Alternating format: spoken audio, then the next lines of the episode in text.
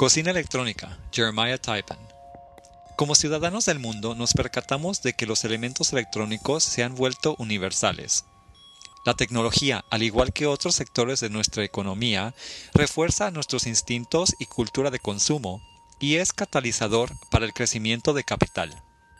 Los bienes de consumo originales ahora son productos comestibles en un sistema de producción y distribución de comida, un sistema que se ha transformado en la actual red global de productos comestibles, un sistema semi-automatizado que permite que los distribuidores sigan el camino electrónico de sus productos, desde la granja a los centros de procesamiento y distribución, a los restaurantes y tiendas y hasta nuestras casas.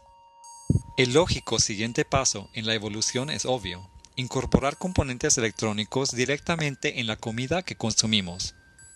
Nuestros productos electrónicos deberían ser tan consumibles como nuestra comida. Esta nueva época quedará recubierta por las salsas de la cocina electrónica.